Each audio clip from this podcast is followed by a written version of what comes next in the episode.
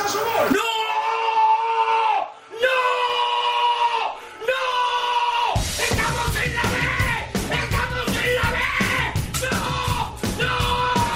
¡No!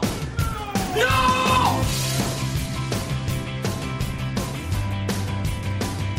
Esto es fútbol. Con Alex Salguero.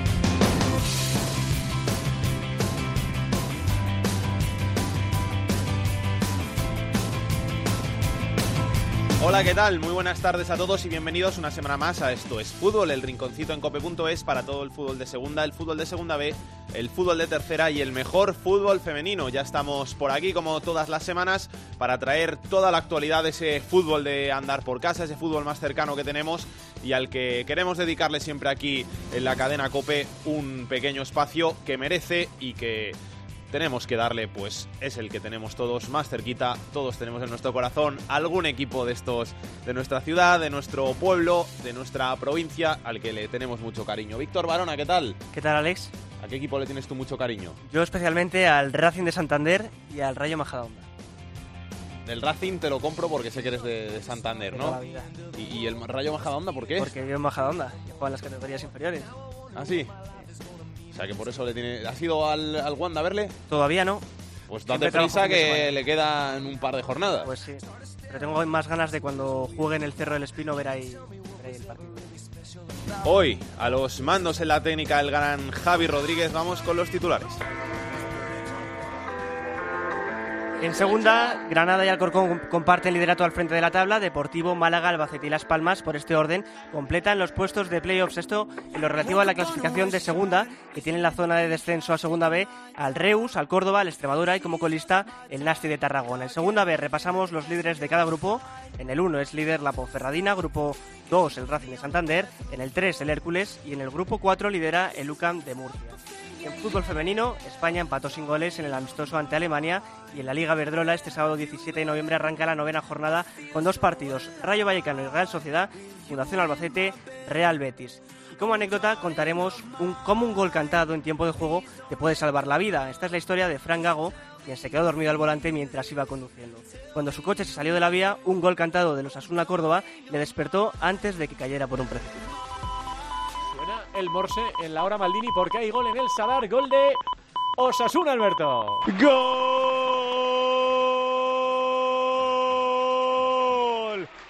Osasuna que se adelanta de nuevo. Corner en la parte izquierda del ataque rojillo. Lo sacan en corto. El centro se pasea por todo el área pequeña y llega al segundo palo. Quique Barja con pierna izquierda para poner de nuevo por delante al Club Atlético Osasuna. Minuto 27 de la segunda mitad. Osasuna 2, Córdoba 1. Gol de Quique Barja. Se me ponen los pelos de punta escucharlo otra vez, ¿eh? Ya, ya es mi jugador fa- favorito, ¿eh? El, el gol lo tengo ya grabado en el móvil, lo veo constantemente y a, los amigos, compañeros, a compañeros nuestros de nuestro gremio, le digo, este gol me salvó la vida. A mí cuando me contaron la, la historia ayer, eh, la verdad que no me lo creía y sí que es verdad que me emociona porque claro, eh, quién sabe lo que hubiera pasado si igual no, no me da por fallarla, ¿no? Porque marcar un gol siempre es una alegría inmensa, pero si ha servido pues para en este caso eh, prácticamente salvar la vida de, de este chico, pues una alegría también inmensa.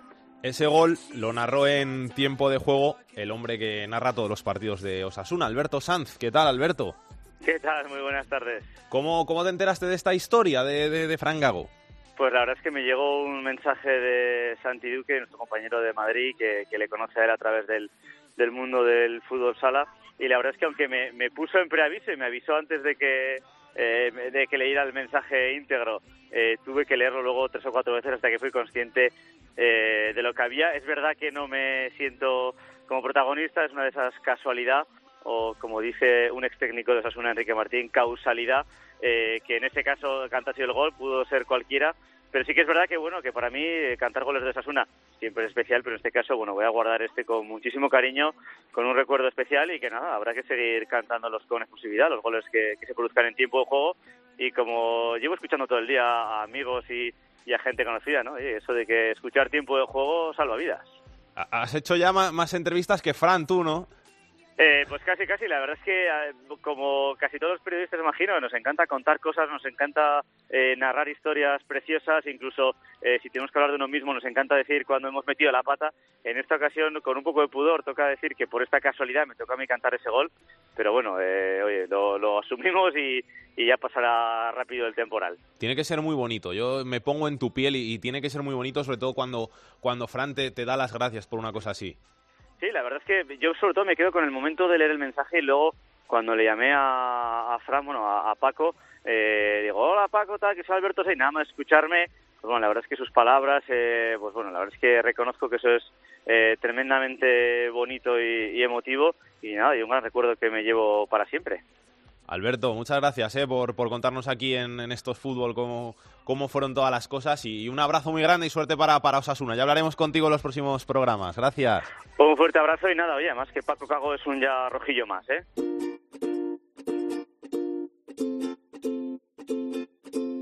Esto es fútbol con Alex Salguero. Sé que todo lo que pasa va a ponerme ok. Será este feel y las ganas, o yo que sé. Hoy si quiero hartarme de beber y miro el tiempo y no sé ni por qué. Hoy ha el tonto para decirme, eh, qué cojones. Un tercio de competición hemos cubierto ya en la segunda división, en la Liga 1-2-3 y tenemos al Granada y al Alcorcón empatados con 27 puntos en lo más alto de la tabla, un puntito más que el Deportivo y que el Málaga se ha abierto ya un poquito de brecha porque quintos y sextos son en posiciones de playoff, Albacete y Las Palmas con 21 puntos. Por abajo, el Nastic, farolillo rojo con 9 puntos, los mismos que tiene el Extremadura, 11 tiene el Córdoba, 13 el Reus Deportivo. El odio que se vaya yo devolveré las puertas que siempre me han dado y aunque suene raro nunca Y esta semana es semana de derby en Asturias, que es lo más importante que va a pasar en la segunda división y teníamos que hablar de ello. Carlos Llamas, ¿qué tal? Muy buenas, ¿cómo estás? Hola, muy buenas, ¿qué tal? Un derby que se va a jugar en el Tartiere el sábado a las 9 menos cuarto y al que los dos equipos llegan pues no en su mejor momento. No, porque está más cerca de la zona baja del descenso que de la zona alta del playoff, ni que decir ya de- del ascenso directo a primera, cuando el objetivo claro de los dos equipos era estar arriba. Es verdad que después de ya jugarse la pasada temporada, tras 14 años, pues no ha tenido la expectación, no está teniendo la misma expectación que los derbis de- del pasado año. No se va a llenar el Carlos Tartiere, sí que va a haber una muy buena entrada, pero no se va a llenar el estadio del Real Oviedo. Y aunque es verdad que los equipos no llegan bien, que no hay tanta expectación, al final sí que va a ser un gran partido. ¿No? Además, sin fútbol en primera, como decía Eri Frade durante esta semana en la programación regional, pues está claro que todo el interés eh, del fútbol se va a centrar en este partidazo de- del Tartiere mañana sábado 9 menos cuarto, como decías, entre el Real Oviedo y el Real Sporting. La pregunta que todo el mundo se ha hecho esta semana aquí en el Principado es eh, no quién llega mejor, sino quién llega peor, porque es verdad que los dos equipos están mal y a todo esto que te digo hay que sumar una cosa que ha estado en las salas de prensa de los dos entrenadores y es el futuro de los técnicos. Eh, más discutido, más peligro todavía para Baraja, pero una situación también incómoda para Anquela, así que mañana, además de si gana uno de los dos, haber un triunfador, eh, habrá un derrotado y veremos si a lo mejor incluso pocos minutos después del partido o el domingo la destitución de, de un entrenador. No se va a llenar, me parece muy raro. Ya. Sí, sí, sí que es extraño porque, eh, a ver, las entradas de acompañante para los abonados del Oviedo eh, costaban 40 euros. Los abonados entran gratis y podían conseguir entradas al precio de 40 euros, que además también daba una entrada para el partido de la semana que viene en el Tartiere contra el Reus. Eh, ayer se habían vendido anoche 4.200, es decir, que faltaban muchas por vender. Seguro que hay un arreón final entre este viernes y mañana antes del partido. Y fíjate lo del Sporting, que todavía es más curioso, porque eh, el Oviedo envió 1.200 para la afición del Sporting y el Sporting devolvió más de 200. Las 1.200 no se vendieron. Aquí hay que tener en cuenta varias circunstancias. Por un lado, lo mal que está el Sporting, que no ilusiona ahora mismo este equipo rojo y blanco, y luego por otro, las medidas de seguridad que han enfadado a las peñas, en esto casi que todos los aficionados están de acuerdo, los de un equipo y los de otro, porque ya lo sufrieron los del Oviedo y los del Sporting la pasada temporada, ahora le toca a los del Sporting y lo resumo fácilmente. Eh, mañana para ir al partido, eh, la gente por ejemplo que vive en Gijón, para ir hasta el Tartiere, separados los dos campos, los dos estadios por 30 kilómetros, es decir, media hora para ir y media hora para volver, bueno, pues eh, los aficionados van a tener que hacer entre 8 y 10 horas de viaje. porque tienen que ir mucho tiempo antes al Molinón, porque van a llegar con mucho tiempo al Tartiere, porque van a esperar para salir del Tartiere muchísimo tiempo también. Y claro, hay gente que esto no lo lleva bien, no le gusta, está enfadada con estas medidas de seguridad, porque al final para ir a un partido a 30 kilómetros, pues eh, se pueden tardar hasta 10 horas, que nos parece muchísimo, claro. Si te pregunto por favorito, ¿te mojas? Es que es complicadísimo. De verdad que el año pasado a lo mejor sí lo podía tener más claro en los dos eh, casos. Eh, veía al Sporting más fuerte en la primera vuelta, no ganó. Veía al Oviedo más fuerte en la segunda vuelta, sí ganó es complicado. Eh, si es verdad que ha habido algunos brotes verdes en las últimas semanas dentro de la crisis de los dos equipos. El Oviedo, por ejemplo, hace dos semanas contra el Mallorca hizo una muy buena primera parte, pero es que ahora viene de encajar eh, cuatro en el campo del Depor. Es un equipo eh, que sufre atrás, que está muy inseguro en defensa. Y luego el Sporting, que lleva seis partidos sin ganar y solamente una victoria en las diez últimas jornadas, también creo que ha mejorado que los tres últimos encuentros, victoria Copa del Rey contra el Eibar, contra un equipo de primera, derrota en Almería con algo de mejoría y el otro día, bueno, pues un empate de un equipo que al menos eh, contra el Málaga se vio que estaba vivo. De verdad que es muy difícil, muy difícil hacer un pronóstico. Al final el Oviedo juega en casa, a lo mejor por ese lado se le puede dar un puntín extra para, apostar por la victoria del conjunto azul, pero vamos, que tal y como están los dos equipos, con la crisis ahora mismo en la que llegan lo que podemos decir es que mañana puede pasar cualquier cosa en el Tartiere. Gracias, Carlos. Un abrazo. Un abrazo, compañeros. Y vamos a conocer un poquito cómo están las aficiones. Vamos a hablar con el presidente de la Paro, que es la Asociación de Peñas Azules del Real Oviedo, Javi Pérez. ¿Qué tal, Javi? Muy buenas. Hola, buenas tardes. ¿Qué tal? ¿Cómo estás? ¿Bien? ¿Nervioso? Bueno, es un poco eh, pues viendo esta semana con un poco más de intensidad que cualquier otro partido, pero bueno, con muchas ganas de que llegue ya, de que llegue ya el partido. Os quitasteis el año pasado un poquito el, el gusanillo después de, de 14 años, como decía Carlos, pero, pero sigue siendo especial, ¿no? Sí, la verdad que el año pasado pues había muchos años que no había un derby, un derby aquí en, en el Carlos Tapieres y es verdad que se quitó ese gusanillo, además la, la victoria pues a, alivió muchos muchos dolores que llevaba muchos años la afición del Oviedo sufriendo pero sigue siendo especial, ¿no? Claro que un derby pues es eh, una semana que se vive muy intensamente, que se vive muy diferente a, a las a los restos de las semanas y sí que va a ser especial. ¿Cuántas horas antes vas, vas al campo tú en un derby? ¿Cuántas horas antes? Sí. Bueno, pues mañana eh, es partido nueve menos cuarto, pues supongo que al mediodía, una vez así, además tenemos el recibimiento por la tarde y hay que ir preparando preparando las cosas, entonces sobre el mediodía y subiremos ya los aficionados por aquí por Oviedo. O sea, que mañana echas el día en el fútbol. Casi, casi todo, casi todo el día, sí, sí, la verdad que mañana eh, es día de pre-partido y, y partido y luego si hay, pues hay victoria, pues seguramente post-partido también. ¿Habéis preparado algo especial para el equipo? Sí, bueno, y preparado un recibimiento en el hotel, es un recibimiento que se hizo bastante similar al que se hizo el año pasado, eh, bueno, con la pequeña evolución de que este año en vez de hacer un aglutinamiento en, en la puerta del hotel, pues vamos a intentar hacer un pasillo durante el- las dos, tres primeras calles que, que hay hasta hasta el estadio, con bueno, con unas peñas repartidas por por ese recorrido y bueno, que ah, hemos avisado de que vean pues bufandas, banderas, eh, cualquier tipo de pancarta, pues para animar esos primeros metros de la salida del, del hotel al equipo y de alguna forma también pues separarlos un poco de la de la rampa de- del Tartiere que para que no haya ningún tipo de conflicto con la afición, la rival. ¿Cuántos derbis llevas ya vistos? ¿Te acuerdas? ¿Los- ¿Te lo sabes o no? Pues, bueno, la verdad es que ahora mismo es difícil, ¿no? Porque, bueno, estuvimos muchos años en, en categoría bastante inferior al Sporting y no eso, pero no sé los que pueda haber llevado. eh. En primera división, pues no me acuerdo, 10 por ahí, puede ser los derbis que pueda haber vivido, porque cuando yo empezaba mucho a ir al fútbol, pues el Sporting estaba en segunda, yo lo vi en primera, después hubo ahí un, un par de años que nos juntamos y después ya otra vez que no coincidimos, así que tampoco creas tú que son, que son muchos, soy relativamente todavía bastante joven. ¿Algún recuerdo así que, que tengas especial? Bueno, la verdad que el, el recuerdo más especial seguramente es el del año pasado, ¿no? Pues ya te digo que, que eran ah, muchos años de, de mucho sufrimiento para la afición del Real Oviedo. El año pasado, el haber conseguido la victoria aquí en casa, la verdad que fue como un...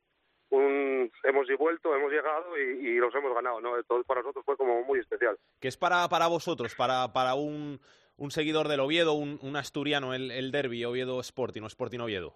Bueno, pues la fiesta de- de- del, del fútbol asturiano, ¿no? La manera más intensa de vivir el, el fútbol aquí en nuestra nuestra comunidad, ¿no? Y la, bueno, pues manera de vivirlo más más especial. Eh, y si pues, consigues, por ejemplo, ganar, pues eh, es más especial todavía.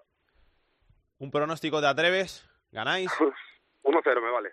1-0 te vale, ¿no lo firmas? Sí, lo firmo, lo firmo ahora mismo. 1-0 para nosotros sería eso, la verdad que el equipo lleva tres jornadas sin, sin ganar y la verdad que se pues, está haciendo bastante importante ya la victoria, entonces con 1-0 vale, aunque sea que el minuto 20 de penalti injusto, como se suele decir, ¿no? ¿Cómo, ¿Cómo estás viendo al equipo esta temporada? Bueno, pues la verdad que, que mm, al principio de temporada había mucha mucha ilusión, se había creado una plantilla que creo bastante competitiva para lo que es la segunda división, pero sí es verdad que, que nos está dando bastante con la, con la tecla, ¿no? De, para que el equipo encadene un par de, de resultados que yo creo que ganarían confianza para poder eh, escalar las cuantas posiciones más más arriba, ¿no? Eh, la verdad que les está costando un mundo meter un gol y a la primera de cambio pues eh, están están recibiendo, ¿no? Entonces eso es muy complicado, sobre todo están sufriendo muchísimo a, a balón parado y les está lastrando bastante durante este primer tramo, este primer tramo de temporada. Javier Pérez, presidente de la Paro, Asociación de Peñas Azules del Real Oviedo. Muchas gracias por pasarte por estos fútbol y mucha suerte. Muchas, muchas gracias. A ver si mañana podemos conseguir, conseguir la victoria, que sería muy importante. Muchas gracias.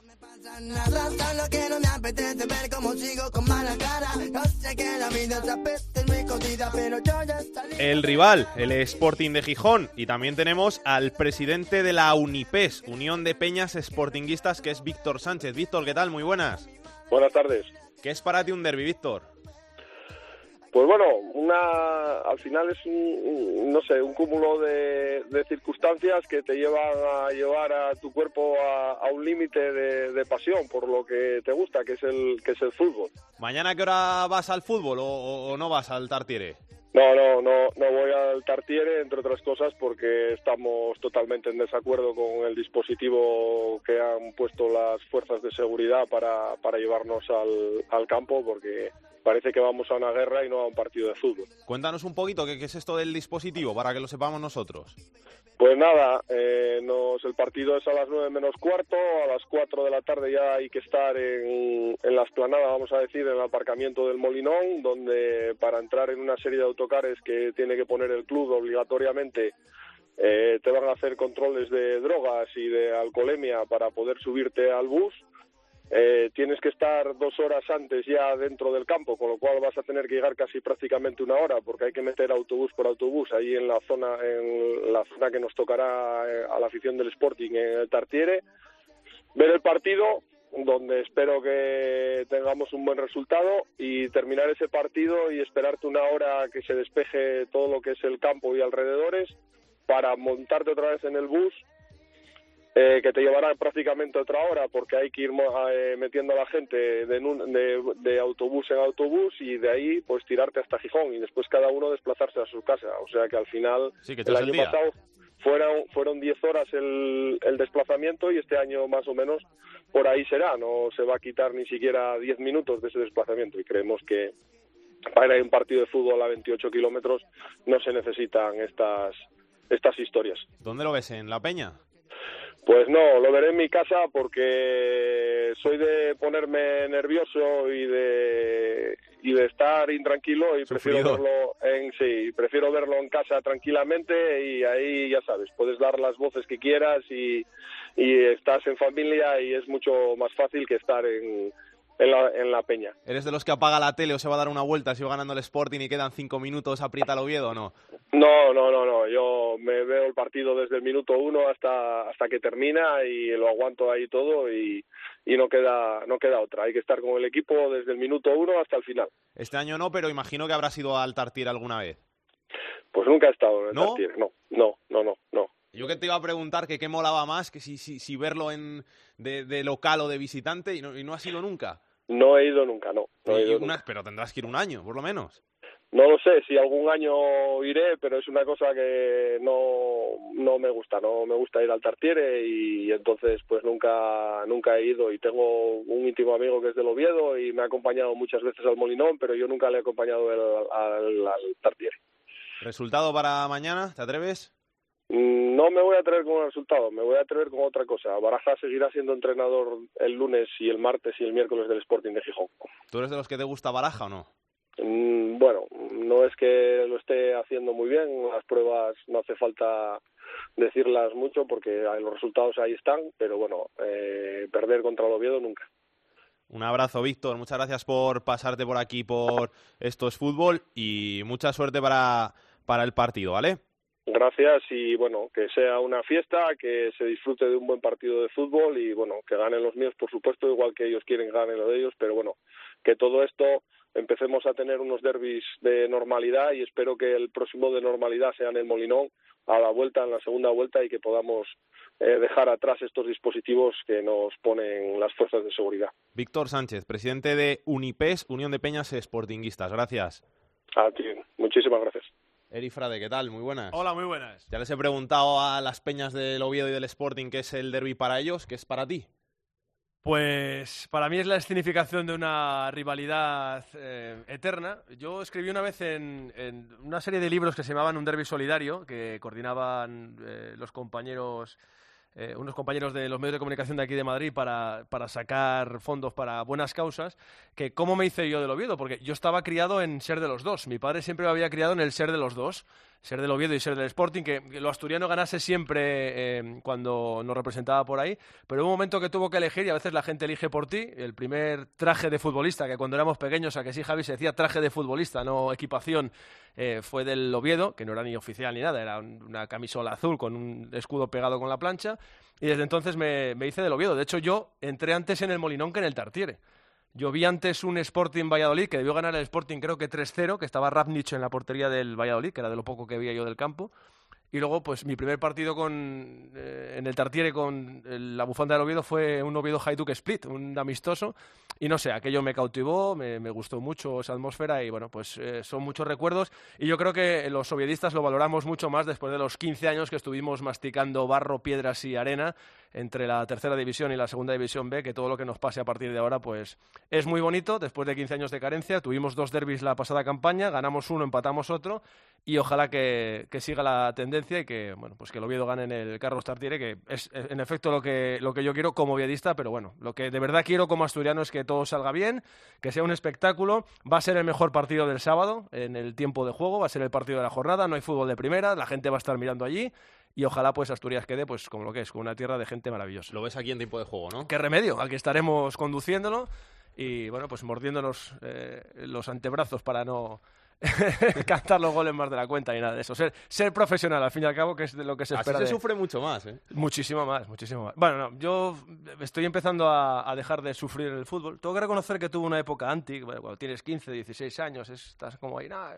fuera del sport. Y al final me casé con una chica eh, que su padre tarda del salón de su casa a su butaca del Molinón, si la tuviera, que creo que no la tiene, pues tardaría a la pata coja ocho minutos, porque vive justo enfrente del Molinón. Entonces, ¿para qué te vale ser antes y luego al final tienes gente que sufre pues los ascensos y los descensos del Sporting como tú sufriste los tuyos, ¿no? Pues al final se convierte la rivalidad en otra cosa porque la madurez te va, te va centrando un poco el tiro. Gracias, Eri. Un Nada, abrazo. un abrazo.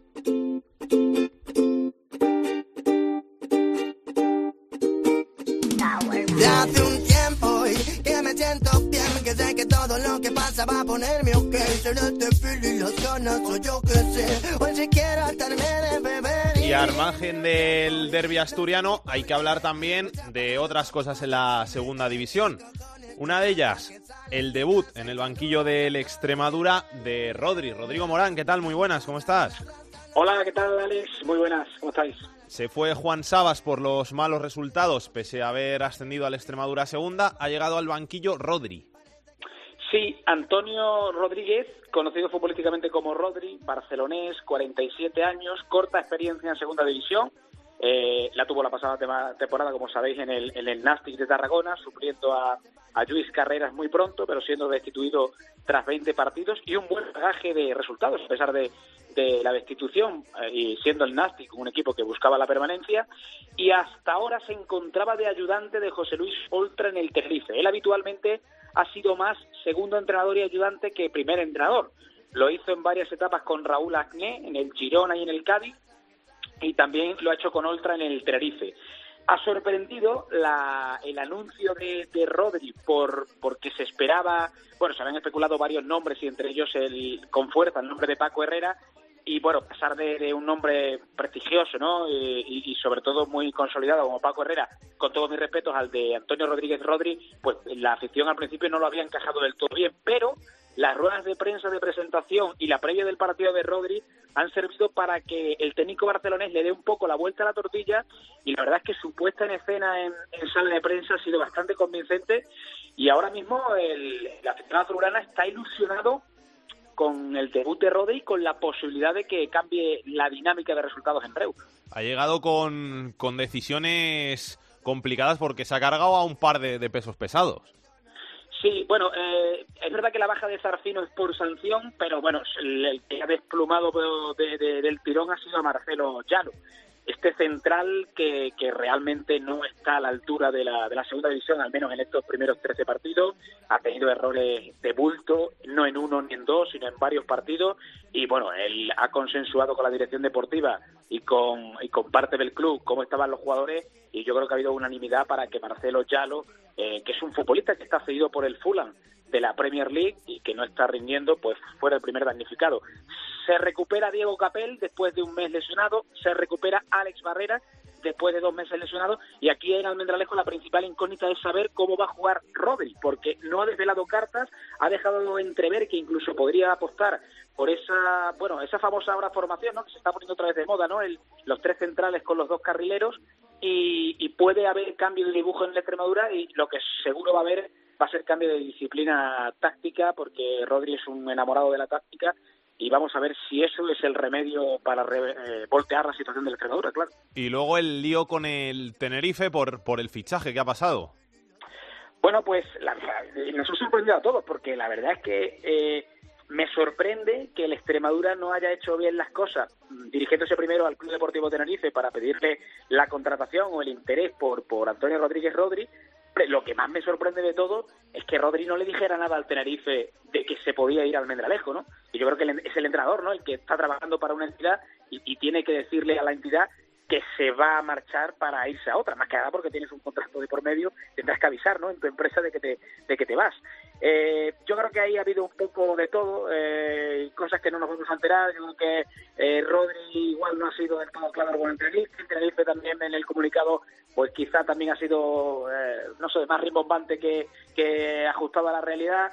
Y bueno, yo creo que al final las aguas se han colmado un poquito porque Rodri ha emitido un propio comunicado en sus perfiles sociales agradeciendo a Tenerife la, oportunidad, el trabajo, eh, disculpándose de lo que le ha sucedido. Y bueno, yo creo que estas cosas duran lo que dura un comunicado, tres, cuatro días y, y bueno, ya está. Lo que sí es verdad es que pronto va a haber un Tenerife Extremadura en un par de jornadas. Un abrazo, Rodrigo.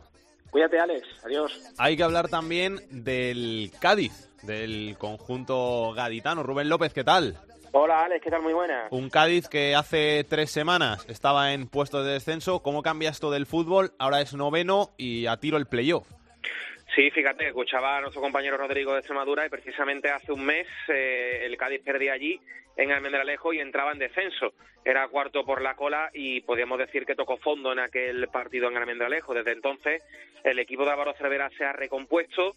Es verdad que el club, eh, a diferencia de, de otros eh, de otros clubes del fútbol español en el que ha- en los que no hay tanta paciencia con los entrenadores, pues el Cádiz sí la ha tenido con Álvaro Cervera. Hay que recordar que el Cádiz ha estado nueve jornadas sin ganar. A ver quién aguanta eso. El Cádiz sí lo ha hecho porque evidentemente Cervera tenía su crédito ganado desde hace ya bastante tiempo y lo ha hecho y le ha salido bien porque ahora el Cádiz parece otro, lleva eh, tres victorias consecutivas, cuatro partidos sin perder. Si a esos cuatro partidos de liga le unimos los dos de Copa, el de la Romareda y el de la ida de los 16 ante el Español, son dos victorias más. Por tanto, de los últimos seis partidos oficiales, cinco victorias y un empate. La verdad es que son resultados que han hecho pues que no solamente el equipo ya ha salido del descenso, sino que ahora está un poco más cerca del playoff que, que de abajo. Y, y fíjate la coincidencia, Alex. El Cádiz suma los mismos puntos, no solo que la temporada pasada a estas alturas, sino también los mismos que la anterior. O sea, llevan los mismos guarismos que las dos últimas temporadas en segunda división y, y precisamente en el mes de noviembre es cuando el Cádiz en las dos últimas temporadas tiraba hacia arriba, empezaba a ganar, a ganar, a ganar y ahora está haciendo lo mismo. O sea que más que casualidades es que realmente eh, Cervera aprieta ahora al equipo y encuentra a los jugadores en la mejor forma y eso está demostrando en los últimos resultados que han hecho que el equipo haya eh, resurgido de sus cenizas y, y ahora mismo, pues, como, como vemos en la clasificación, esté más arriba que abajo. ¿no? Gracias, Rubén. Un abrazo. Un abrazo. Como decíamos, ya se ha cubierto un tercio de esta competición y queríamos pues hacer un pequeño análisis de, de estas primeras 13 jornadas y de, de todo lo que nos va a deparar este fin de semana. Y hemos llamado pues al hombre que más sabe de la segunda división, Millán Gómez, ¿qué tal? Hola Alex, ¿qué tal? Muy buenas tardes. ¿Todo bien? Todo perfecto, encantado de saludarte. Cuéntanos un poquito. Te pregunto primero por, por la próxima jornada, por, por la última, que, que ¿cómo lo ves? Sobre todo ese, ese derby asturiano.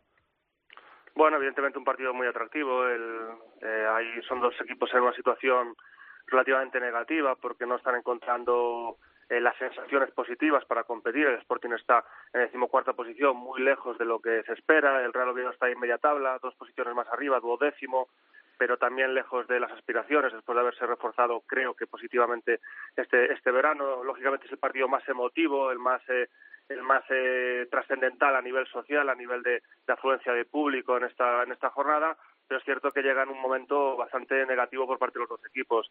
Hay que recordar también que la temporada pasada, por ejemplo, el, Real Oviedo fue capaz de remontar al Sporting en el Tartiere, pero a partir de ahí el, el Real Oviedo, el, Sporting comenzó una racha positiva, es decir, que incluso una, un- una derrota frente al máximo rival, al eterno rival, pues eso eh, produjo una, una reacción positiva para el Sporting. Veremos lo que ocurre en, esta, en este caso en, en esta, en esta jornada. Y después, bueno, evidentemente partidos atractivos como la visita de Granada, del Granada a Las Palmas, un Málaga que reciba al Nastic, un Nastic muy irregular y que seguramente sea el equipo que sensaciones más negativas está mostrando en este inicio de temporada. Un Málaga que, pese a haber ganado los cinco primeros partidos de Liga, pues ahora lleva 11 puntos de los siguientes 24, cuatro de los últimos 12. Está en ese momento de duda cuando hay otros equipos como el Alcorcón, como el propio Granada o, precisa, o, propia- o propiamente el Depor que están a un nivel sensacional. Jugadores así que te, que te hayan llamado la, la atención. A mí, sobre todo, Antonio Puertas al principio, que ahora parece que, que se está desinflando un poco. Y, y Juan Muñoz, que creo que ha marcado en este año más goles que las dos anteriores temporadas juntas. Sí, Juan Muñoz lleva, lleva ocho goles, creo que es un futbolista sensacional, que todavía es joven, pero es cierto que, que, ni, en, ni en Valencia, ni en Zaragoza, ni en Valencia, en Levante, ni en Zaragoza, ni en Almería, ni incluso en, en sus oportunidades en el Sevilla, pues había demostrado todo ese potencial que se le presumía. Ahora lo está consiguiendo de, de forma sensacional en un Alcorcón que lleva 27 puntos eh, en un nivel extraordinario. Parecía que era un jugador que, pese a su juventud, que se podía quedar ahí un poquito estancado, pues ha dado un paso clarísimamente adelante. Evidentemente, a nivel goleador, creo que llama mucho la atención la situación de Enrique Gallego, con nueve goles, un futbolista sensacional. Creo que también a nivel individual destacar la actuación de, de dos delanteros del Depor, de Kiko González y de, y de Carlos Fernández, que solo de los, de los 13 partidos disputados eh, hasta el momento en, en- en la categoría, ellos han jugado solo 10 por diferentes razones y Kike González lleva nueve goles por los cuatro que marcó en Osasuna la temporada pasada y Carlos Fernández también está a un nivel sensacional con seis goles. Creo que se están adaptando muy bien, creo que son a nivel individual son jugadores que que están destacando, pero bueno, evidentemente también hay más futbolistas. En el caso de Antonio Puertas, creo que era un futbolista también que tenía que dar un paso adelante después de, de alguna, de alguna leve decepción en Almería. Es un futbolista muy versátil, muy dinámico ahí en tres cuartos, que es la, la zona del campo donde es más peligroso el Granada. Creo que Gustavo Blanco Lesiuk también es un futbolista que, que está destacando sobremanera en este, en este inicio de temporada. Y al final yo siempre digo, es una categoría tan igualada que, que para destacar destacan pocos futbolistas, destacan seis, siete cada temporada y ese, ese, tipo- ese perfil de futbolistas, ese sector de futbolistas, yo creo que siempre se merece una oportunidad en primera división. ¿Y, y a tu Lugo cómo lo ves? Bueno, pues eh, con un paso atrás, porque evidentemente eh, después de un cambio de entrenador siempre la motivación parte de, cero por parte de todos los futbolistas, todos los futbolistas parten de cero y la motivación es de, de 100 sobre 100. Entonces eh, se mostraron muy buenas sensaciones frente al Levante en Copa del Rey, creo que la primera visita también el Reus en la siguiente jornada también. Y ahora contra el Alcorcón en casa, que perdieron 0-1, seguramente, bueno, sin ningún tipo de duda, el equipo mereció empatar, cuando menos. Creo suficientes ocasiones, fue muy superior en inicio de, de partido, pero claro, siempre un resultado adverso pues te, te hace desconfiar y veremos lo que ocurre en una visita muy complicada en Albacete este domingo a partir de las 6 de la ta- de la tarde frente a un rival que es el Albacete, que yo creo, ya dije desde el pasado verano, que creo que fue uno de los equipos que mejor se reforzó en el pasado verano y es un rival complicado. El Club Deportivo Lugo sigue ahí fuera de descenso y también eh, veremos cómo sería cómo se, sería capaz el, el Lugo de si en, si en un momento dado pues entra en descenso cómo sería capaz de administrar y gestionar esa situación porque hay que recordar que es la séptima temporada consecutiva del, del Club Deportivo Lugo en segunda división y solo en dos jornadas ha estado en descenso. Eh, fue en la temporada pasada, en la segunda y tercera jornadas. Precisamente en la cuarta jornada ganaron en el Albacete 0-1 y a partir de ahí el equipo realizó un- una racha sensacional que le permitió auparse incluso al liderato. Pero, pero bueno, creo que el Lugo es superior a nivel de plantilla a, a- equipos de, de la zona baja de la clasificación. Creo que tiene igual plantilla o ligeramente superior a la temporada pasada, donde realizó una temporada sobresaliente. Por lo menos es superior a nivel cuantitativo y, y veremos. Eh, al final, en, en una categoría tan igualada como la segunda división, eh, las dinámicas son absolutamente decisivas. Y si encadenas una, una, una dinámica negativa, pues es muy perjudicial y, y al final, pues eh, una, una racha positiva, pues te, te permite eh, fortalecerte y más en una situación de cambio de entrenador. Gracias, Millán. Un abrazo. A ti un placer. Que pase Pedro Martín. El enfadato de Pedro Martín. Hola, Pedro, ¿qué tal? ¿Cómo estás? Muy bien, ¿y vosotros? Todo bien. Cuéntanos, ¿qué, qué traes hoy en ese enfadato? Pues mira, me voy a fijar en una cosa un poquito extraña en, en, las- en la segunda división, y es que eh, todavía hay un equipo que no ha perdido puntos en casa, que es el Málaga, que en las últimas jornadas ha perdido la primera posición por los tropiezos, entre comillas, que ha tenido fuera de casa con, con algún empate, algu- alguna derrota a domicilio, pero en casa los seis partidos que ha jugado la Rosaleda, los seis los ha ganado. Además, se supone, se supone, porque esto es suponer, que el próximo partido, pues en casa pues también debe ser una victoria porque juega contra el colista, contra el Nastic en, en la Rosaleda. Y el último equipo que empezó una liga con siete victorias, que esta sería la séptima del Málaga en la Rosaleda consecutiva, en segunda división fue el Elche de Escribá en la temporada 2012-2013, en aquel año en el que el Elche consiguió un ascenso en meteórico porque hizo una gran temporada y subió como campeón de, segunda división. El Elche en entonces empezó ganando los 11 primeros partidos que jugó en el Martínez Valero y no tropezó hasta que eh, sufrió un empate con el Córdoba en la jornada 25. Así es que vamos a seguir en la evolución de esta rachilla del Málaga en la Rosaleda, porque evidentemente esto le va a ayudar mucho para estar en los puestos de arriba y para subir a la primera división, que es la que al fin y al cabo lo que quiere el Málaga. Gracias, Pedro. Un abrazo. Igualmente. Me encuentro hablando solo otra vez. Me pasa miles de veces al día. Soy culpable, yo fui el que te dañé. No pensé en la mujer que perdí. La segunda B en Esto es Fútbol. Tanta falta Turno ya para el capitán de la segunda B aquí en Esto es Fútbol, para Rubén Bartolomé. Rubén, ¿cómo estás? Hola, ¿qué tal? Buenas tardes. ¿Todo bien? ¿La semana bien? Bien, bien, bien. Muy bien. Con un año más, pero bien. Felicidades. Muchas gracias. No te voy a preguntar cuántos tienes, que, que no sé si eso queda bien o no, pero, pero felicidades. Bueno, todavía tengo edad para poder seguir jugando al fútbol, si te sirve. Sí, me, me vale, me vale. Eso, es- eso empieza a ser duro, ¿eh? Que yo luego miras las fichas de los jugadores y dices, joder, si este... Que, que- que nacieran antes que yo ya empiezan a quedar pocos.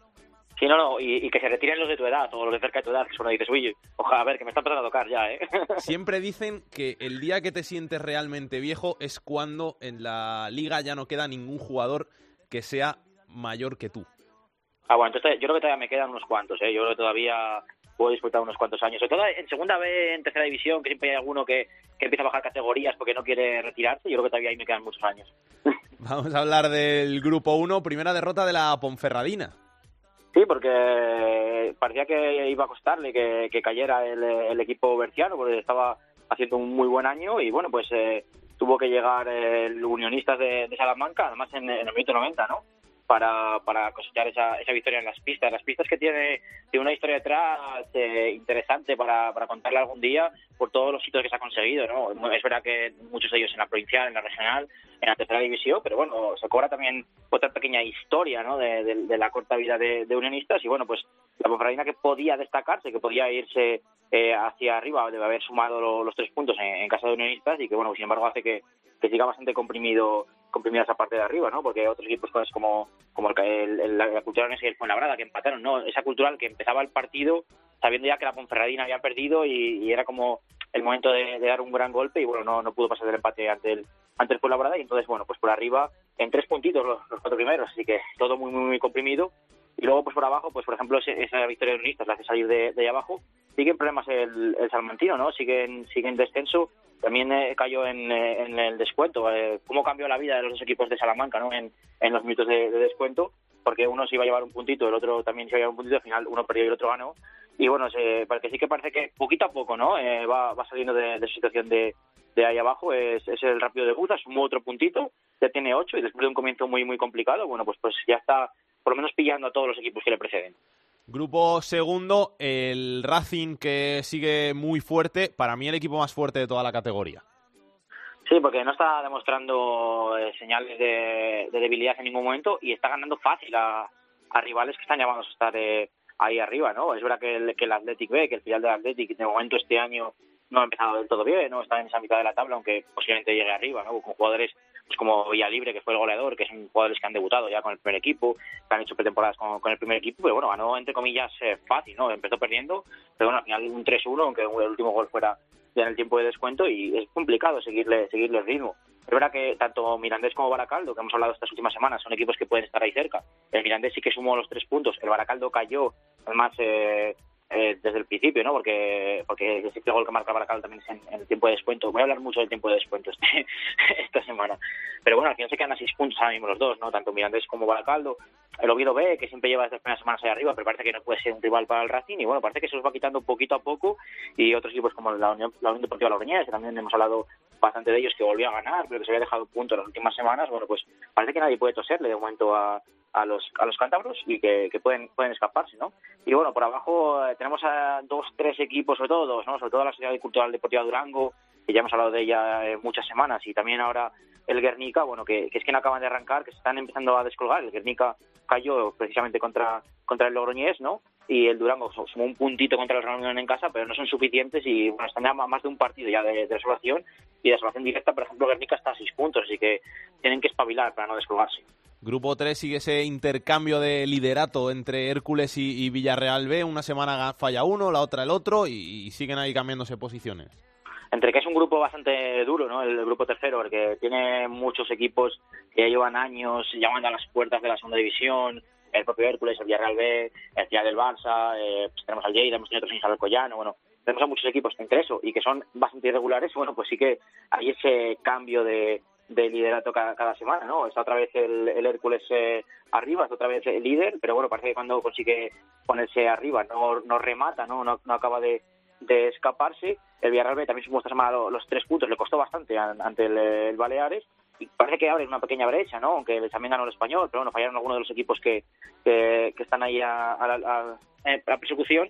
Pero bueno, eso, es que eh, no tienen, o si comparamos, por ejemplo, el grupo segundo que acabamos de hablar, eh, tenemos al, al Racing Santander con 29, son 7 puntos más que Hércules, son, son 9 más que Villarreal B. Entonces, de momento muy, muy comprimidito, y aunque sí que tienen algo de ventaja frente al, al grueso, es que tenemos con 15, con 14, con 13, con 12 y con 11 puntos a muchísimos equipos, todavía muy, muy sin, sin dirimirse quién va a ir para arriba y quién va a ir para abajo. Entonces, pues, podemos ver un grupo tercero muy emocionante todas las semanas, porque incluso ni siquiera por abajo se, se, acaban de descolgar ninguno de los equipos, ¿no? Como, como nadie suma mucho, pues ni, ni Ebro, ni Peralada, ni, ni Castellón, que están con ocho puntos y son los tres colistas, tienen muy lejos la salvación. Como una victoria se, se salen fuera del puntos de descenso. Así que cada, cada partido es una guerra en este grupo tercero. Y el grupo cuarto en el que manda el UCAM Murcia y que está también bastante igualado. Aquí puede subir cualquiera, porque al final es que puede meterse cualquiera en playoff.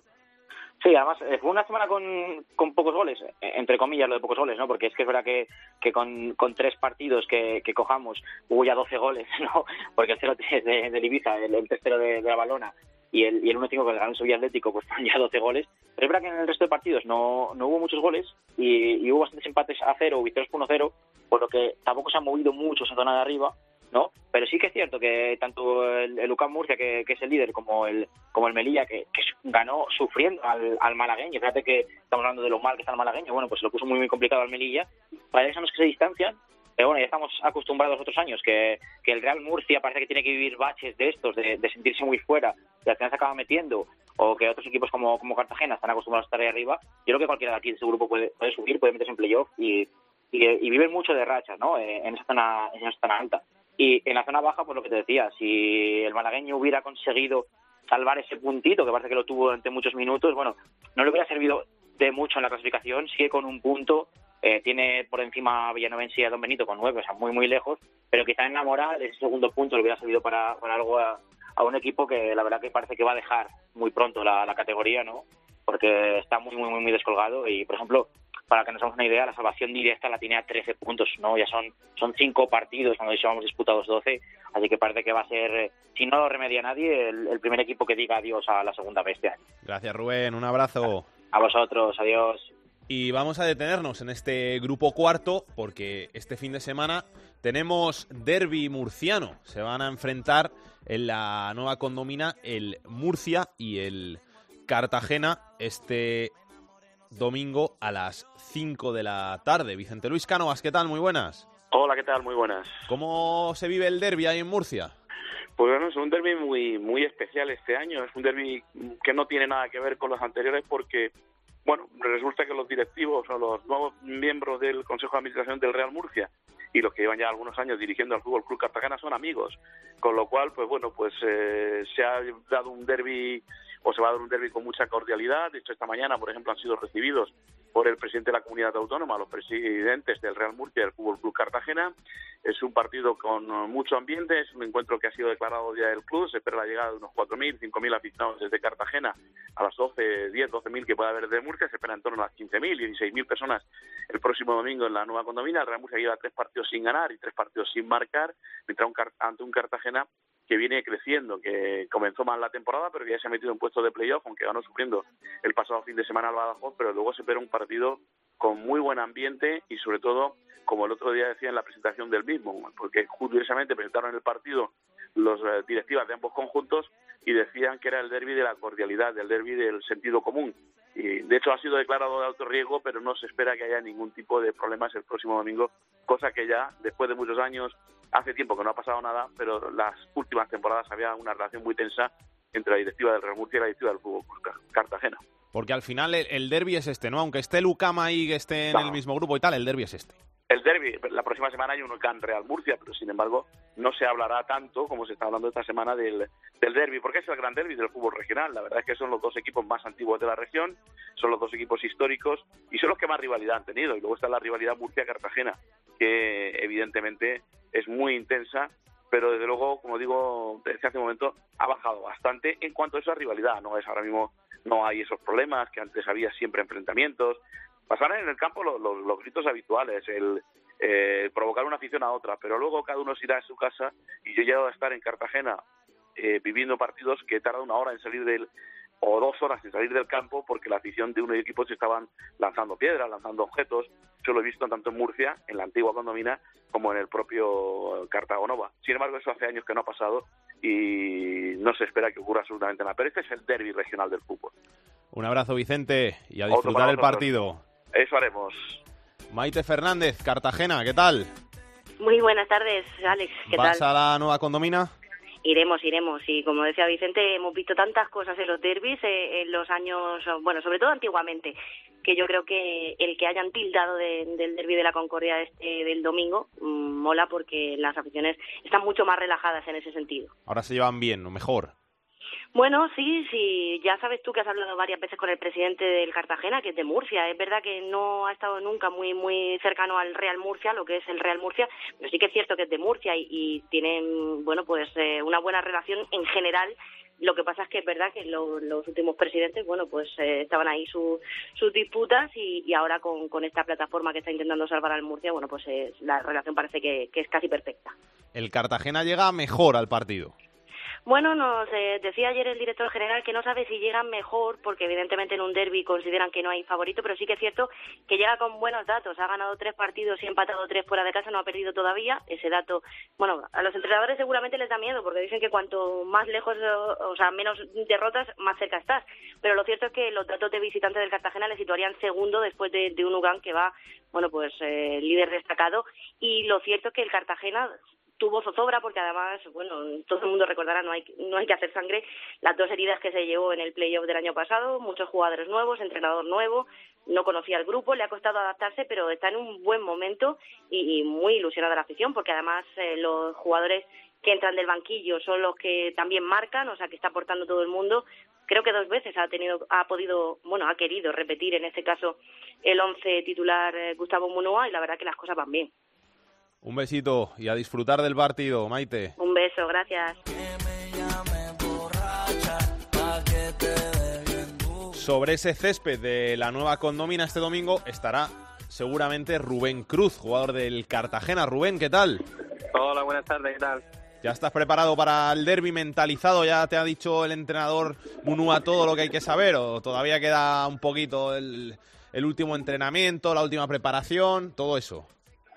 Momento vamos a disfrutar de, los días que quedan, ¿no? Que, sabemos todos que, los partidos no, no se disfrutan, al revés, se, sufren mucho, que en el, terreno de juego, pues bueno, está uno concentrado y no, no disfruta lo que verdaderamente es el fútbol, ¿no? Lo, disfrutamos el día a día y, de momento sí, analizando arriba, ¿no? En este caso el Murcia, ¿no? Y, aprovechando, pues, para mejorar nosotros y ser nosotros mismos, ¿no?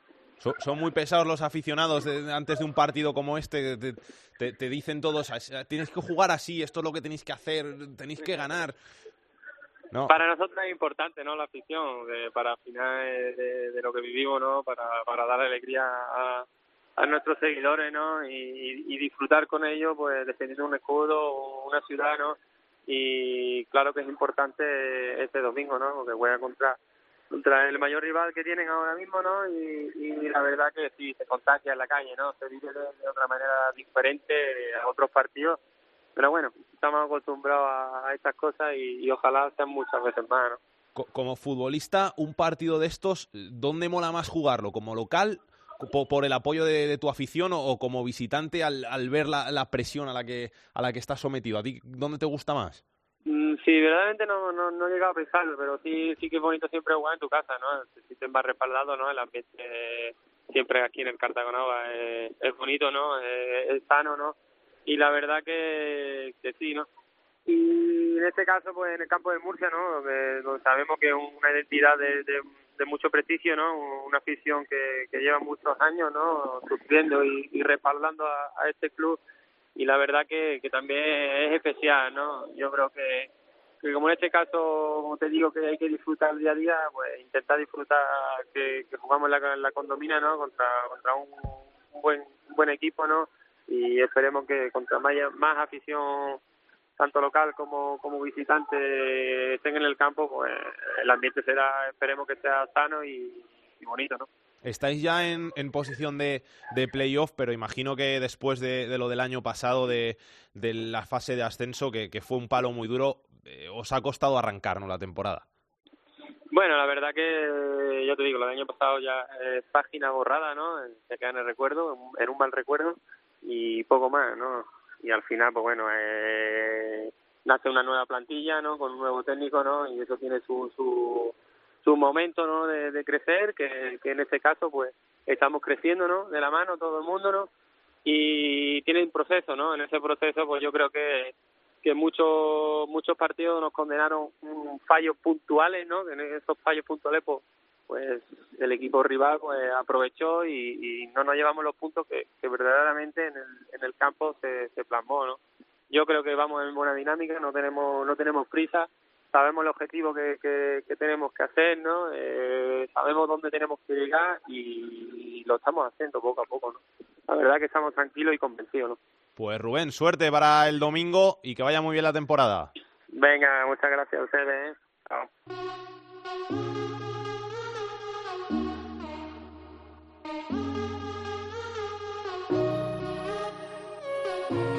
Esto es fútbol con Alex Salguero.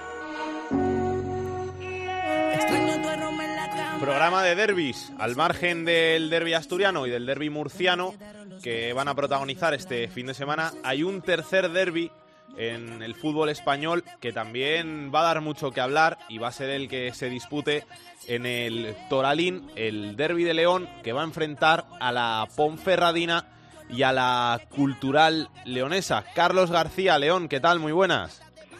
Muy buenas, pues a las 5 de la tarde el domingo se va a ser ese derby, un derby entre la Deportiva de Ponferradina, como bien dices, y la Cultural y Deportiva Leonesa, una Ponfe que ahora mismo es primera y una Cultural con un presupuesto más que millonario para esta categoría, que es quinta. Eh, la expectación es máxima. Eh, se han vendido en León, en la capital de la provincia, cerca de 1.500 entradas, por lo tanto 1.500 seguidores de la cultural van a acudir al Tabalín y se espera que se registre un lleno.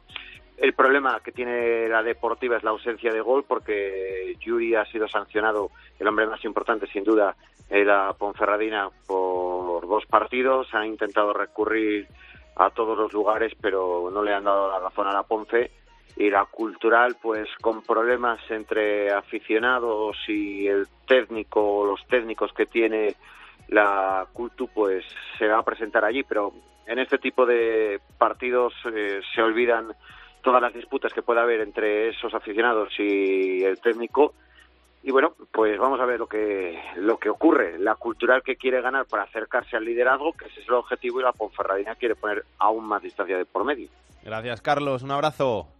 Un abrazo Jacobo Casas, Ponferrada, ¿qué tal? Hola, muy buenas, compañero. ¿Cómo se vive el derby por allí? Pues con mucha intensidad, después de dos años complicados para Deportiva Ponferradina, ahora aún vive un, mo- un buen momento deportivo que solamente quizás lo ha estropeado, lo ha estropeado esa sanción, esa sanción de Yuri, pero con muchas ganas de que llegue el domingo y ese enfrentamiento a la cultural y obviamente la parroquia eh, local con ganas de sumar tres puntos. ¿Se va a llenar el Toralín? Pues yo creo que va a estar eh, cerquita porque la respuesta de aficionados últimamente de la, de la Ponfe es muy buena. Tiene actualmente en esta temporada 4.500 socios. Con Terrama y Castilla fueron unos 4.700 y sumamos a otros 1.000, 1.200 aficionados de la, de la cultural puede registrarse una entrada muy buena y que podría estar cerca del, del casi lleno. Había muchas ganas de derby, ¿no? Sí, lo que te decía antes, han sido dos años casi casi, como veía el otro del infierno para Ponferradina, un tránsito desde un descenso no esperado de segunda división A, ha costado mucho pues pues eh, encarar eh, la figura de equipo de segunda división B y hacerlo pues con un poquito de, de, de humildad y haciéndolo casi desde, desde cero, porque no siempre la apuesta de, de jugadores con una trayectoria ya reconocida pues te permite poder poder ascender a, a segunda división A. Este año se, se ha buscado otro tipo de futbolista, las cosas han salido y después también ayuda mucho tener a un hombre como John Pérez Bolo. Yo creo que es un auténtico, un muy buen técnico, así lo ha demostrado y con la Deportiva Ferradina lo está haciendo excelentemente bien. Yo creo que parte del, del éxito es del Vasco. Y, y Yuri ahí, ¿eh? ¿Cómo, cómo se echó de menos esos añitos que, que se pasó en China? Pues sí, fue una, fue una temporada, pero fue justo la temporada donde la Deportiva Monferradina sufrió el descenso de categoría. Ahora con 36 años, pues está demostrando una, una calidad extraordinaria y está siendo pues el buque insignia de esta de esta Deportiva Ponferradina. Si la memoria no me falla, porque te hablo de, memoria, ya nueve tantos para para el, para el brasileño con 36 años y no solamente la faceta de, de goleador. Este año se está viendo que, que, que marca, que defiende, que baja, que se echa el equipo eh, eh, encima de él. Yo creo que eso ayuda muchísimo pues a los a los compañeros. Quizás eh, la mejor versión de, de ese futbolista de, de Judy. Gracias, Jacobo, y suerte para el partido. Un abrazo. Y nos está escuchando el portero de la Cultural Leonesa, Jorge Palazzi. Jorge, ¿qué tal? Muy buenas. Hola, ¿qué tal? Buenas tardes. ¿Cómo estás? ¿Bien? Pues muy bien, aquí en León, descansando. Es el primer derby que, que juegas tú, ¿no? Sí, porque, bueno, es mi tercera temporada aquí, pero el primer año que vine en segunda B, por desgracia tuve una lesión en la mano y no pude disfrutar de, del derby apasionante que vamos a vivir. ¿Te han contado qué supone, cómo, cómo es todo? ¿Todavía no, no, no te has hecho la idea? Sí, bueno, al final, como te he dicho antes, ya llevo tres años aquí, sé lo que respira la gente de León, sé lo que respira la gente de Ponferrada y al final, pues bueno, un partido muy bonito para nosotros y para aficiones también. ¿Cuánta gente te ha dicho por la calle que tenéis que ganar esta semana? Bueno, pues aparte de todos los vecinos y todos los que te encuentras por ahí, trabajadores del club, bueno, al final es bonito que se respire eso en, en un derby. ¿Vais con muchas ganas para, para Ponferrada? Sí, por supuesto, al final es un día especial, es un derby, como todos decimos, siempre da un poco más de, de motivación, pero bueno, al final nos jugamos tres puntos, que es como cada domingo intentar conseguirlo. Y acercarte a, a la Ponfe, que está en el liderato, te pondrías a un punto si ganáis allí. Sí, está claro, al final en estas alturas de temporada no hay que mirar la clasificación tampoco, porque esto es muy largo, pero está claro que todo lo que sea recortar puntos con ellos y acercarnos, pues es, es más apasionante todavía. No empezasteis la, la, temporada muy bien, pero habéis dado un poquito la, la vuelta a la tortilla y, y, estáis ya tirando para arriba, ¿no? Que, que al final el objetivo es entrar en playoffs sí o sí. Sí, está claro, al final tenemos una gran plantilla, tenemos un gran equipo, el objetivo nuestro no hay que esconderlo, es estar en lo más arriba posible, si puede ser primero mucho mejor y luchar por un ascenso, pero sabemos que hay equipos muy competitivos, la Ponferradina ha empezado la temporada muy bien, o sea que va a ser duro y bonito a la vez. El año pasado es, estuviste en, en, segunda. Bajar al final, de, después de, de, casi toda la temporada ahí teniéndolo a tiro, eh, ¿duele mucho? Sí, está claro que duele y más al final que se extiende si no recuerdo mal ahora creo que era por un gol, no, no acabo de estar seguro, pero creo que era por un gol, que es más, es más duro todavía, pero bueno, al final se recuperó la ilusión en León, los socios nos acompañaron y pues a conseguirlo este domingo. ¿Y este año cómo, cómo se están yendo las cosas? ¿Estáis contentos? Bueno, sí, al final, como tú bien has dicho antes, no empezamos bien bien la liga, no empezamos regulares, pero poco a poco hemos ido siendo ese bloque más compacto, más, más competitivo y la verdad que los resultados pues, últimamente nos están acompañando. La Copa, que te tengo que preguntar también por, por la Copa, ¿hay ganas de ir al Camp Nou? Sí, por supuesto. Al final, como vivimos en el partido aquí de, en casa contra el Barça, es apasionante, es bonito, es un, un día para disfrutar nosotros, la ciudad y la afición. O sea que cuando vayamos a Barcelona, el escenario del Camp Nou es mucho mejor aún. Pero, pero en eso ya pensaremos, ¿no? En, en, diciembre. Sí, por supuesto. Cuando llegue el día 5 ya nos ilusionaremos con la Copa. Jorge, gracias por pasarte por estos fútbol. Mucha suerte en, en el derby en Ponferrada y para lo que queda de temporada. Perfecto, muchísimas gracias, un abrazo. Y también tenemos que hablar del Hércules y de esos lamentables incidentes que ocurrieron en el, los aledaños del Rico Pérez el pasado fin de semana antes del Hércules Castellón. Carlos Cuenca, ¿qué tal? Hola compañeros, ¿qué tal? Muy buenas. Cuéntanos un poquito qué pasó. Bueno, lo que pasó fue una pelea multitudinaria entre radicales eh, justo antes de, bueno, tres horas antes del Hércules Castellón, un partido que regresaba al Rico Pérez y que se veían las caras dos equipos históricos de la comunidad valenciana casi nueve años después. Hay precedentes de incidentes en algún que otro partido hace ahora 17, 20 años y lo que pasó el pasado domingo es que se enzarzaron 60 animales en una batalla campal eh, tres horas antes del partido frente al estadio Rico Pérez. La Policía Nacional está investigando qué es lo que ocurrió exactamente porque, en primer lugar, fuentes del ayuntamiento hablaron de una cita concertada entre aficionados, ultras de ambos equipos. Ahora la Policía Nacional eso no lo tiene tan claro y sospecha que un grupo de ultras del Castellón apareció por, por sorpresa en un bar eh, cerca del estadio Rico Pérez. Al final, eh, casi 60 implicados, 55 personas identificadas. Eh, tres detenidos y siete personas heridas, eh, ninguno grave, el más grave con una brecha en la cabeza de 15 centímetros. En lo deportivo, el Hércules líder, pero un poquito irregular. Sí, un poco irregular. Es eh, un líder atípico porque es un líder que, marca muy pocos goles. ¿eh? Está rentabilizando al máximo los eh, pocos goles que logra a favor, pero eh, está en una posición privilegiada donde no se ha visto en estos ya casi cinco años seguidos que lleva el Hércules en segunda B. Defiende liderato. Hay un derbi interesante eh, contra el Deportivo Alcoyano este, este domingo. Defiende el liderato del Hércules y a pesar de que eh, sí, un poco irregular, en casa está fallando, le falta gol, el Hércules no se ha visto en una de esas y en Alicante se respira un optimismo que no habíamos visto hace mucho tiempo. Gracias, Carlos. Un abrazo. Un abrazo. El fútbol femenino en esto es fútbol. Wrote some songs about Ricky. Now I listen and laugh. Even almost got married. And for Pete, I'm so thankful. Wish I could Hola, Andrea Peláez, directora de Área Chica. Hola, Alex Salguero, director de Estos Fútbol. Qué bonita queda esa palabra, ¿eh? director. director. Por lo menos soy director. Nunca de pensaste algo. que llegarías. ¿eh? No, la verdad que no. ¿Tú? Tampoco, por supuesto.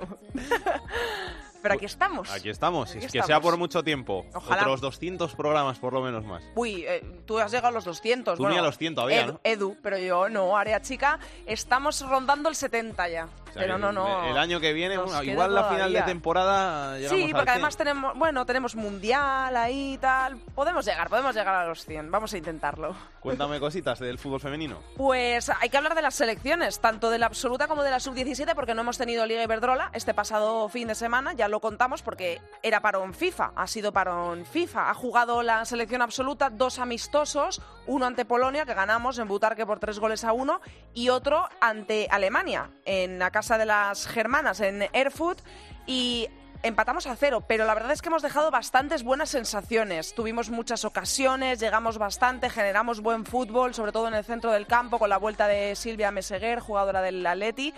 Buenas sensaciones para estos dos últimos partidos del año de la selección.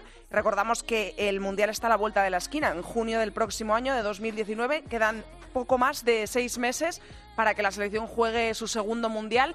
Y bueno, no llegaron los goles en Alemania, pero contra Polonia sí, y nos queda la satisfacción de saber que hicimos muy buen fútbol, que hay mucho futuro y mucha calidad de las jugadoras de la selección española, y con eso nos quedamos. Y estamos ya, por supuesto, eh, inmersos en el Mundial Sub-17. En Uruguay ya debutó la selección española, lo hizo ante, lo hizo el pasado, ya no me acuerdo del día. El miércoles. El miércoles, ¿verdad? Lo hicimos el miércoles ante Corea del Sur y lo hicimos muy bien. Cero goles a cuatro, 4-0. Ganamos a las coreanas. Lo hicimos con un gol de Eva Navarro, con un doblete de Claudia Pina y con un gol de Paola Hernández. Las chicas eh, sub-17 que siguen imparables, por supuesto, y que nos eh, van a regalar, estoy segura que muchísimas victorias. Estamos aún en la fase de grupos, esos fueron los primeros tres puntos.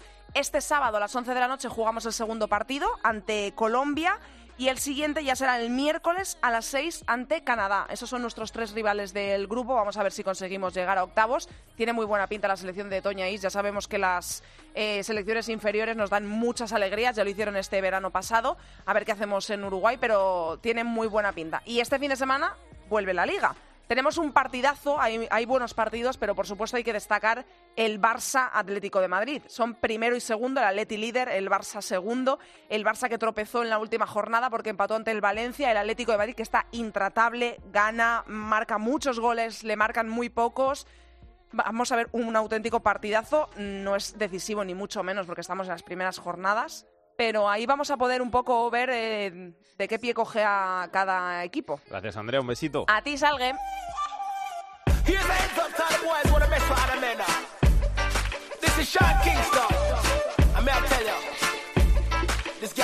La tercera división en Esto es Fútbol. Me volviste a llamar y caí otra vez. Que yo también borré casé.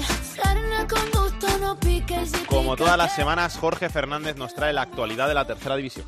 Vamos con la tercera división. Los equipos más goleadores hasta el momento están siendo el Peñasport, que ha marcado 36 goles, seguido de los 35 que ha anotado el Poblense y de los 33 del Betis Deportivo. Por contra, el más goleado es una semana más el Alberite, que ha encajado 36 goles, seguido de River Melilla con 35 y de Briviesca con 33 tantos recibidos. En cuanto a los nombres propios de la tercera división, Marcos Moreno, el delantero de la Roda, continúa en lo más alto de la tabla de goleadores con 14 tantos, seguido de Gerard del Lorca con 13 y de Marcos Méndez del Peñaspor, que ha marcado 12 goles. Y en cuanto a la noticia de la semana, Alex, hay que anunciar una que llevaba mucha gente reclamando varios años ya, y es que el CSD ha anunciado que a partir de la próxima temporada todo, tanto los clubes de Segunda División B como de Tercera van a poder utilizar dorsales fijos para toda la campaña, algo que seguro incrementa también la venta de camisetas y es un paso más, aunque cortito, hacia la profesionalización de esta categoría, sobre todo de la Tercera División. Hasta la semana que viene, Alex. Vamos a ver qué trae Aitor Puerto en su agenda de la semana. Comenzamos el repaso de la agenda futbolística del fin de semana con la segunda división, jornada 14. Destacamos el viernes a las 9, el sexto Las Palmas, que recibe al líder, al Granada. Y el otro gran partido, el sábado, Derby Asturiano, decimosegundo, Real Oviedo recibe a decimocuarto Sporting a las 8.45. En la segunda división B, jornada número 13 para los cuatro grupos, destacamos en el grupo 1 el Ponferradina líder ante la Cultural Leonesa que es quinta en el grupo 2, Real Oviedo B que es cuarto, recibe al, Lograñ al Logroñés que es séptimo en el grupo 3, el Sabadell que es quinto juega ante el sexto, el Badalona, y en el grupo cuarto, Real Murcia, Cartagena o lo que es lo mismo, séptimo contra cuarto. En la tercera división hemos fijado la mirada en el grupo 15, jornada número 13. Destacamos el partido entre el sexto y el líder, el Cortés, que recibe a Osasuna B.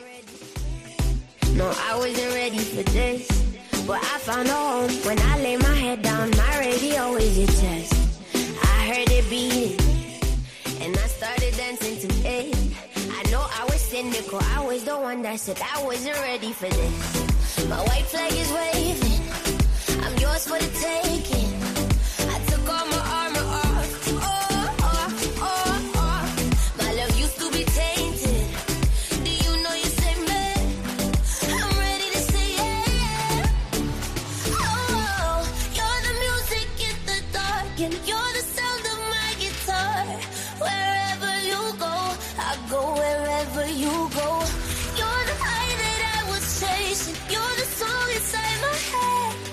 Toca ya despedirnos de esta nueva edición de Esto es Fútbol. Edición de viernes esta semana, edición en la que hemos tratado pues esos derbis que van a marcar el fin de semana, ese derby asturiano, Oviedo Sporting de Gijón, que se va a jugar este sábado a las 9 menos cuarto en el Tartiere, y esos dos derbis de Segunda B, el Murcia-Cartagena y el Ponferradina Cultural Leonesa, de todos ellos hablaremos la semana que viene aquí en Esto es Fútbol. Una semana que viene en la que volveremos para traer toda la actualidad de segunda, de segunda B, de tercera y el fútbol femenino. Hasta entonces, que disfrutéis del fin de semana, que lo paséis muy bien. Besos y abrazos para todos. Chao, chao.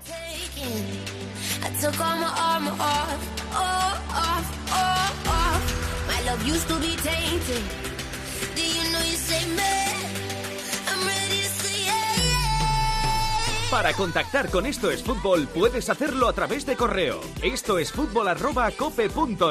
En Twitter arroba es fútbol cope. Y en Facebook, Facebook barra Esto es Fútbol.